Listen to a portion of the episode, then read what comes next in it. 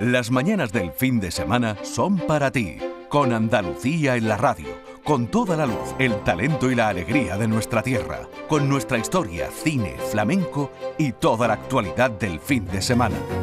Días de Andalucía, con Domi del Postigo, los sábados y domingos desde las 9 de la mañana. Quédate en Canal Sur Radio, la radio de Andalucía, bajo el cielo de Andalucía.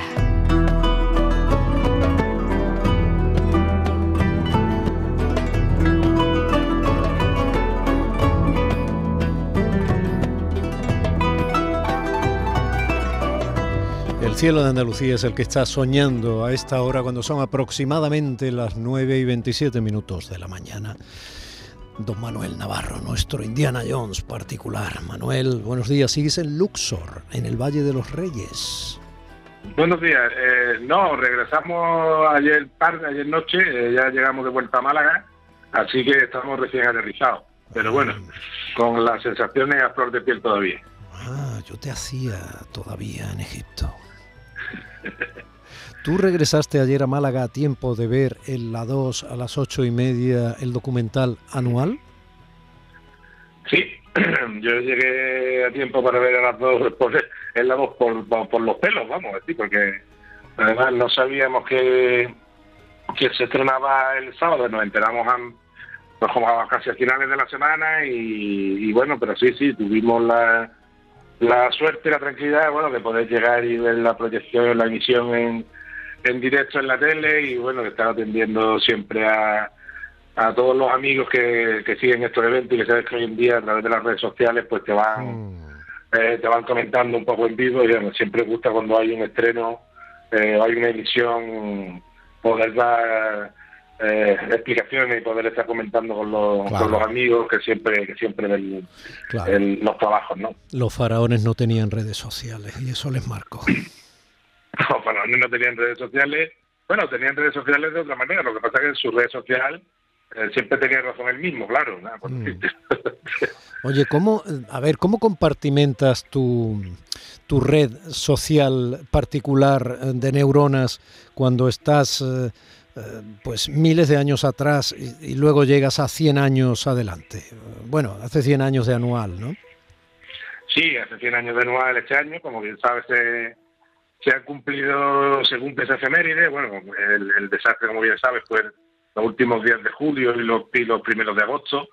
Y bueno, yo creo que... Lo, del desastre relativo, Abdelkrim lo celebró. Claro, claro, el desastre siempre depende al que le toque, claro. Claro, claro. En este caso, al, ejército eh, español le tocó la peor parte, ¿no? Y desde luego fue un, desastre en toda en toda regla, que bueno, ahora desde algunos sectores se quiera maquillar un poco y se le quiere cambiar el nombre a aquello, pero bueno, efectivamente es un desastre con todas las letras y, un desastre complejo. No sé si tuviste la oportunidad de ver el documental anoche. Yo me quedé con algunos con algunos impactos que me sorprendieron mucho mientras lo iba viendo, ¿no? Por ejemplo, que en, en, una batalla de prácticamente 3-4 horas muriesen eh, mil y pico soldados españoles, ¿no? Por ejemplo, cosas de ese, de ese... O que de pronto un héroe absoluto, como era el general Silvestre, absoluto, absoluto, ¿eh? desde que nació en la provincia española de Cuba, un héroe absoluto de pronto acabará con una derrota tan inexplicable y probablemente pegándose un tiro o rematado por uno de los de las jarcas de las jarcas del, moro, ¿no? Sí, sí, sí, incluso en eso hay hay confusión un siglo después porque hay este es un tema muy muy complejo porque siempre siempre hay dos o tres versiones de cada hecho, ¿no? Eh, con lo cual moverte en el relato es complicado porque no hay verdades contrastadas al 100%, ¿no? no hay ninguna versión que sea absolutamente eh, defendible al 100%, ¿no? Entonces, una de las cosas que, que más trabajo cuesta entender es no, saber cómo murió el propio Silvestre. En cualquier caso, yo creo que el general Fontella dice una cosa interesante en el documental y dice, bueno, su actitud fue suicida, ¿no? Es decir, hmm. si bien si no, si no murió dándose el, el disparo directamente, pero bueno, su actitud quizá eh, sí que fue un poco... Era que se lo dieran. Sí, era que se lo dieran, exactamente. Porque bueno, se vio superar. Mira, hace pocos meses, y lo va a recordar, el, cuando los talibanes, el, gobierno de Afganistán eh, se queda con el control del país, salen los norteamericanos y, supuestamente estaba todo preparado para que el ejército de, Afganistán controlara el país y con solo un movimiento de los talibanes se produce un movimiento, se produce un efecto de, de, ficha de dominó en el que van cayendo las posiciones del ejército afgano una tras de otra, hmm. de la que simplemente estalla el pánico, ¿no? Y se recuerda, hay un puente que unía a, Afganistán con Turkmenistán o con Kazajistán, ya no recuerdo exactamente, y los soldados dejaban los vehículos y cruzaban el puente y vivían despavoridos, ¿no? Hmm. Cuando los, talibanes ni siquiera les pisaban, les pisaban los talones, ¿no? Y probablemente eh, esto sí fue lo que pasó en el, en el desastre, desastre en el que yo tengo que decir que, bueno, no, no está comprobado al 100%, pero en el que yo creo que el general Silvestre sí que tenía un plan de retirada, lo contamos en el documental, eh, que, era, que era replegarse al río, y que probablemente fue Navarro después al recibir a ese ejército en desbandada quien no supo, quien no pudo contenerlo en, en esta base y, y siguió camino de Melilla, lo cual fue su perdición. Mm. Hay que decir que porque también las la arcas y la población local se fue revelando a medida que veía el ejército huir, ¿no? Y, los machacaron, ¿no? Mm. Con el con el desastre final de, de Monterruiz, ¿no? Que, bueno, aquello yo, yo creo que lo calificamos en el documental como, bueno, pues como crimen de guerra, crimen de lesa humanidad y creo que no andamos muy lejos, ¿no? Porque allí mataron 4.000 personas, ¿no? 4.000 personas, los cazaron, como, los cazaron como a conejos, ¿no? Sí, sí, les prometieron que lo iban a liberar una negociación eh, ardua y, finalmente lo ejecutaron fríamente a todo, incumpliendo bueno el trato en el que habían llegado, eh, porque militarmente mm, parece que no se podía liberar, ¿no? Porque Berenguer se encontró también con la disyuntiva de defender Melilla, que pensaba que podía caer, necesitaba más efectivo y parece que el rescate militar no se podía llevar a cabo, que como es lógico, hay disparidad de opiniones, pero sí al final o se confió demasiado en el rescate y al final pues faltaron a los, negociadores, faltaron a su compromiso hmm. y desgraciadamente en uno de los episodios más, más sangrientos probablemente de, de la guerra reciente pues, pues mataron a, más de 3.000 personas el, el 9 de agosto en Monterruiz, ¿no? Hmm. Eh, Berenguer, Silvestre, o sea, eran los grandes mandos, digamos, aunque eh, Silvestre, que podía haber sido el mando de Berenguer, en esta ocasión era eh, quien tenía que seguir las órdenes de Berenguer, a veces órdenes que estaban en contra de lo que él opinaba, amigos, pero sin embargo con criterios distintos, leales, leales, pero con su pique eh, personal entre ambos, que es muy importante en las cosas que puedan ir ocurriendo sobre la marcha. Mm, curiosamente, has hecho una buena mención a Afganistán, porque se supone que el ejército que tenía que haber combatido a los talibanes estaba mejor pertrechado y estaba absolutamente, em, se supone, ¿no? Preparado por las fuerzas eh, de la OTAN, etcétera, ¿no? Entonces, es que no, no se entendía nada, pero tú lo has dicho, el factor pánico hace que pese a todo eso, luego se produzca la locura y, se produzca luego, eh, pues eso. Hay que tener, hay que tener en cuenta una cosa. No, te lo digo porque en el, documental decís, entre otras cosas, que pese a que Silvestre una y otra vez pedía ayuda al gobierno español. Y pedía más eh, soldados y tal, pero por ejemplo, estaban armados en, en, en, arma corta con el Mauser, que dejáis claro que en ese momento era la mejor arma corta del mundo. Por ejemplo, digo, por ejemplo, o sea que no es un ejército desarrapado con palos en las manos como otras veces se ha dibujado. No, no, lo que pasa es que es un ejército que primero tiene que tener en cuenta que el modo de expansión es decir, era todo confusión en el protectorado. la manera de, ganar, de, controlar territorio, porque no era una conquista, hay que tener en cuenta que un territorio está bajo protección, bueno, primero está bajo protección de Francia, ¿no? que delega de alguna manera en España esa zona del país, ¿no? Hmm. Y entonces es, una, es un sistema en el que el ejército se va, extendiendo su control, pero para proteger, entre comillas, a los ciudadanos rifeños, eh, de una manera que en la negociación con, con, los, con los caídes, con los jefes, y con las cofradías de derviches del norte de, África de Marruecos también. Que no tiene nada que ver con las cofradías de Semana Santa, ¿eh? que es como se, organizaban un poco esos núcleos de poder dentro de toda esa población indígena, ¿no? Sí, sí, porque no había, no había al no haber poder eh, imperial, digamos, el rey de Marruecos no regía, eran territorios nominalmente suyos, Aparte, de que, aparte, de que, aparte de que el RIF había sido siempre un territorio levantisco, levantisco, siempre, ¿no? Siempre, siempre. Y Anderkin lo que, lo que funda es la República del RIF. ¿no? Mm. en ningún caso eh, trabaja para el rey de Marruecos ni trabaja para Marruecos, no, no, es un país independiente. Sí, ¿no? Esto tiene que, estar claro también. Pero lo que tiene que decir es que la expansión del ejército era una expansión de desfile, no era una expansión de combate, ¿no? Aquí en la península se destacaba mucho en la prensa algún algún episodio, porque bueno, estaban las condecoraciones de por medio y ese tipo de cosas, pero la expansión es una expansión en la que el ejército llegaba a los sitios, los tomaba y seguía. O sea, es decir, no era un ejército que estuviera eh, acostumbrado en la zona, sobre todo oriental, en la zona occidental sí que había más combates, ¿no? Eh, que estuviera acostumbrado a combatir tanto. Y luego el guerrillero rifeño era un soldado perfectamente formado porque hacía la guerra siempre, y hacía la guerra desde que era joven, porque era un, un tipo que durante una época del año eh, trabajaba en el campo, se dedicaba a su guardia y tal, y durante otras iba a hacer la guerra. Sea, cuando llegaban las fechas de la guerra, pues se iban a combatir con otras cabilas, o se iban a Argelia, o se iban a la ciudad de Eran combatientes muy experimentados, como también después se vio en la guerra civil española, ¿no?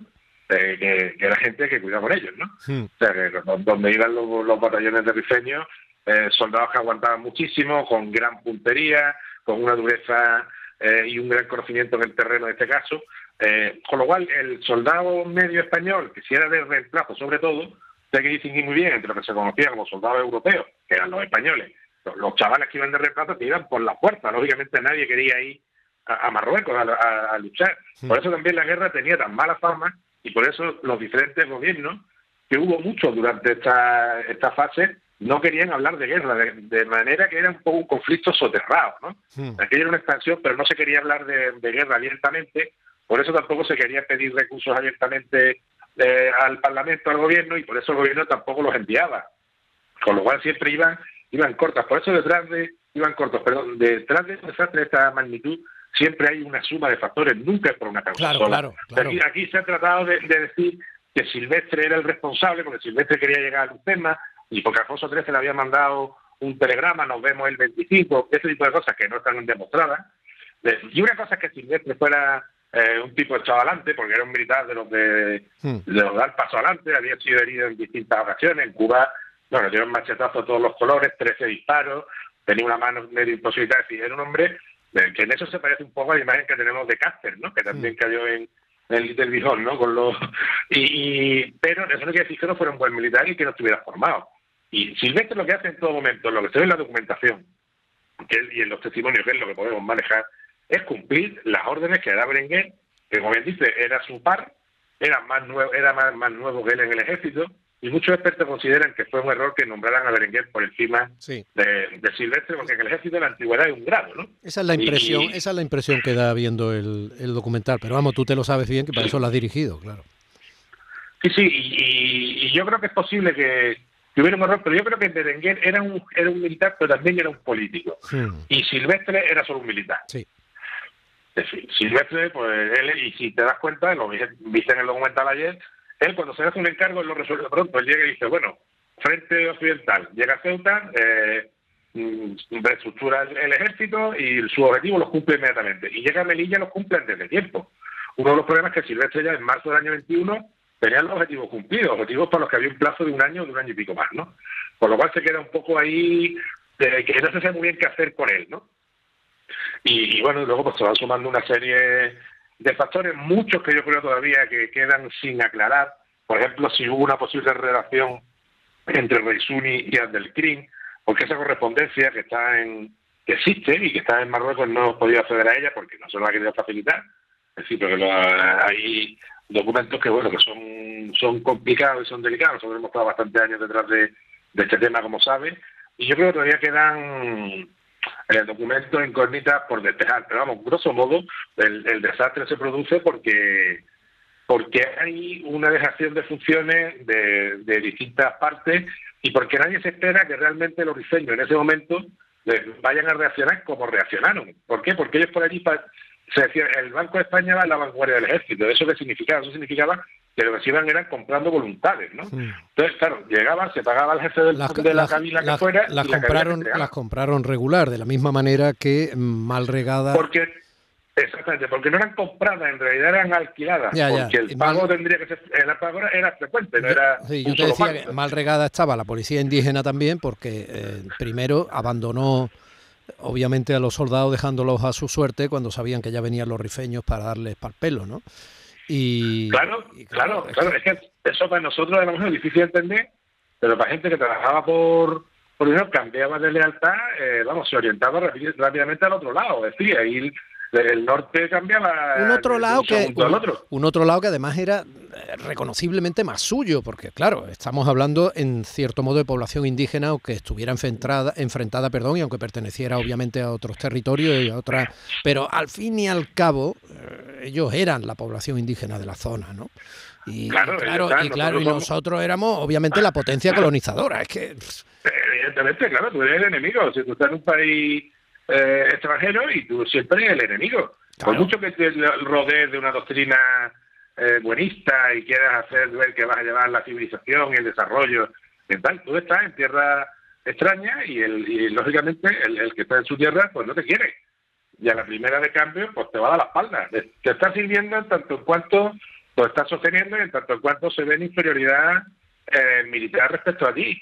Pero en el momento en que ven que es la ocasión de aceptarte un, golpe, pues, pues, te lo dan. Y eso es una de las razones que, pasó en el, en el, campamento de, de, Anual y en los barrancos de, de que es que la, la policía indígena se volvió contra los soldados que huían por aquel desfiladero y los frieron a tiros, vamos. Pobres muchachos, qué cantidad, qué, qué, desastre, qué, con lo mal que ya lo estaban pasando, porque vamos, no tiene que ser plato de gusto estar en esos campamentos que se montaban donde no, había agua con el calor. Estamos hablando de julio. O sea, claro, claro, un horror. Julio. allí, en, ese territorio africano. Sí, sí, el Rif es muy caluroso, eh, son montañas muy agrestes. Eh, en donde cayó el, comandante Benítez, que como bien sabe. Bueno, cuidado, cuidado ahí. El comandante Benítez fue un héroe y es un héroe que probablemente conozcan poco andaluces, y fue un héroe andaluz de nuestra historia eh, militar, ¿no? O sea, alguien, vamos a ver, tú lleváis años estudiando eh, la posibilidad, investigando la posibilidad de llevar a una película documental el desastre anual, ¿no? Eh, ¿tú, crees, ¿Tú crees que de verdad que nos hemos lanzado a hablar tú y yo en la radio para Andalucía? ¿Crees que de verdad hay muchos andaluces que sepan lo que fue anual? Yo creo que no. Y yo creo que el que la razón que nosotros nos ¿Se han hecho ¿Se han hecho películas de aquel heroísmo en la derrota? No, se han... No se han hecho, no, se, ha hecho prácticamente nada. Lo único que ha respondido con una cierta altura de mira ha sido el mundo editorial, que este año se han publicado eh, varios libros y sobre todo en el mundo africanista. Bueno, era un poco la oportunidad porque se cumplía el centenario, ¿no? Claro, pero... pero... en general, es decir, esto no hay ningún americano que no sepa quién es Cárcel, por decirte, ¿no? Hmm. Eh, o el séptimo, o el séptimo de caballería. el séptimo de caballería, claro. No, ningún americano ni, probablemente ningún español. Exactamente.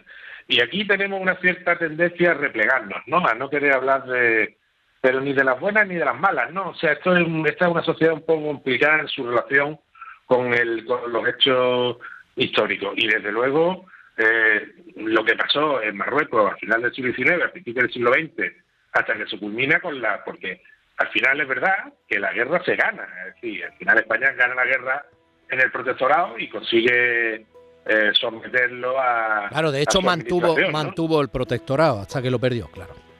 Mantuvo el protectorado hasta los años 50, 70, años 54 o 56, si no recuerdo, si no recuerdo mal, ¿no? Mm. Pero sí, sí que es verdad que, que hay una tendencia al olvido y bueno, este ha sido un esfuerzo desde luego da para una serie, da para muchas películas, da para mucho más, pero tampoco hemos podido conseguir eh, montar un proyecto de más envergadura que la idea original, porque tampoco había respuesta, esta es la verdad, vamos.